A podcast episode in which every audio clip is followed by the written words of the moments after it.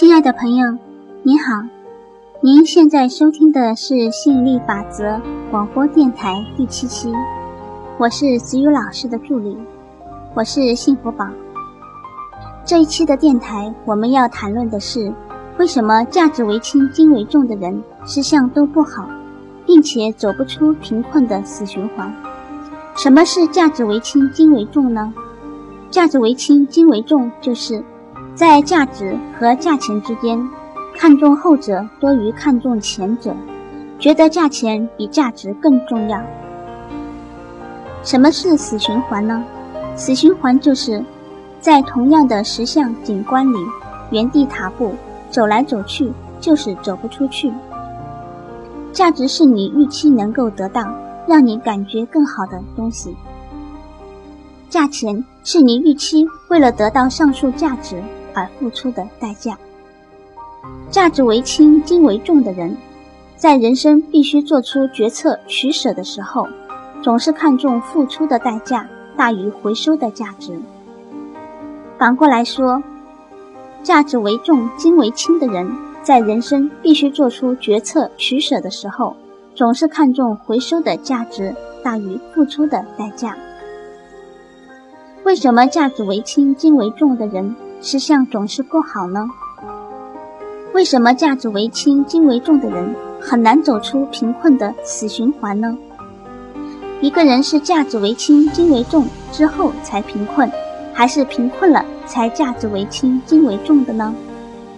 到底是这样子的态度创造这样子的实相，还是这样子的实相创造这样子的态度呢？接下来。让我们邀请子宇老师来给我们讲解其中的玄机吧。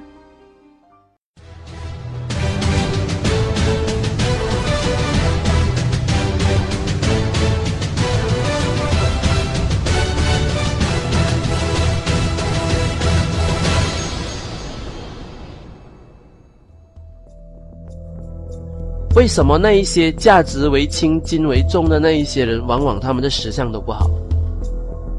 他们以为说，就是因为我没有钱，所以呢，我不能够那么看重价值，我必须比较看重金钱。他们以为是因为他们有了这一个实相，所以他们不得不这样想。事实上是怎么样？是越来越没钱。事实上是相反。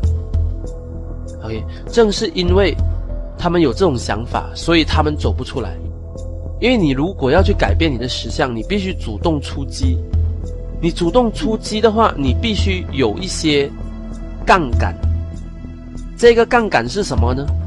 它可能是一些智慧、一些知识，它可能是一些工具、一些资源。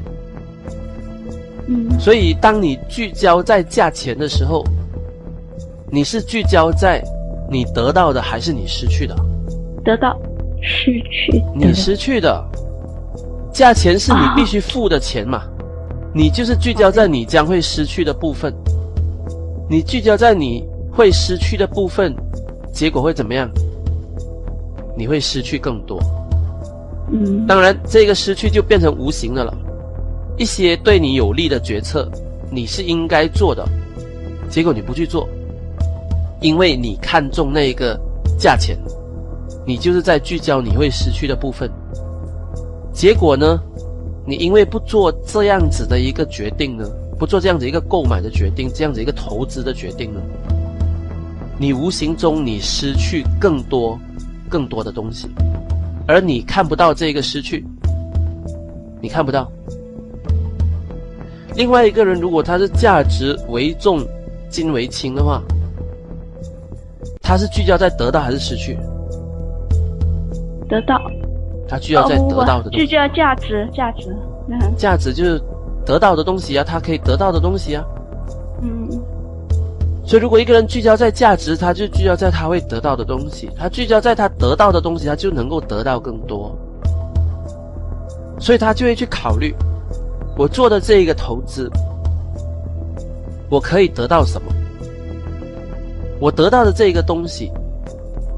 会不会大过我要付出的这一个代价？只要这个答案是肯定的，他就会做这个投资的决定。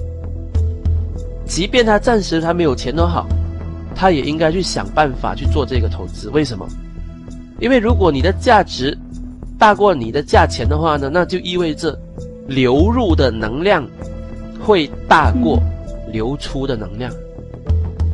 只要你还得起这笔钱，比如说你的朋友或你的家人，他们允许你啊分几个月来还他们。只要流入的这一个能量大过流出去的能量，你重复循环几次之后，你的实相就会大大改观，你就会开始有钱，不但能够去还你身边的人，而且你还有剩下，变成你自己的一种资金。这就是为什么价值为重、金为轻的人，即便他们暂时陷入一种财务困境都好。但你如果发现他是价值为重、金为轻的人，你可以知道这一个人迟早总会走出来的，因为他们身上有这种突破现状的种子。他们知道说要主动出击，不断的放大自身所拥有的这个杠杆工具和资源。而那些价值为轻、金为重的人呢？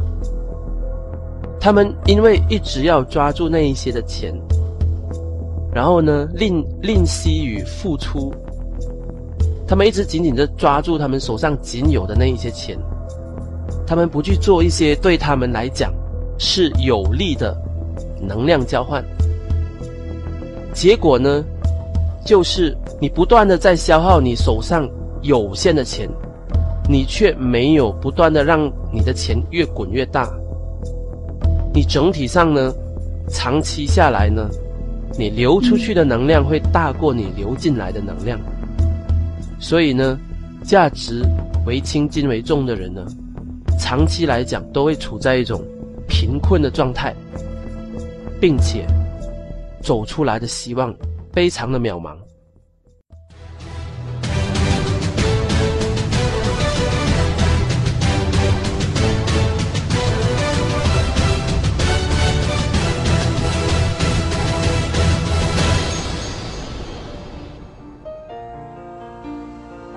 如果你遵循“价值为重，金为轻”这个思想来经营指导你的人生的话，那你的人生将会过得越来越好，并且很快的走出贫困的死循环。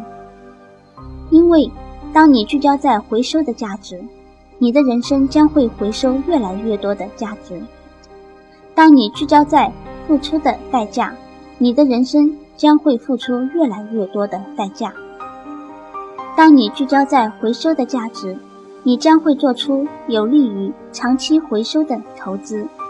相反的，当你聚焦在付出的代价，你常常就会为了省钱而该投资的不投资，不该投资的反而越级跳频去投资了。于是，实相自然而然的就会越来越不好，贫困自然而然就会越来越糟糕。亲爱的朋友。您听完这一期的广播电台，您领悟到什么了吗？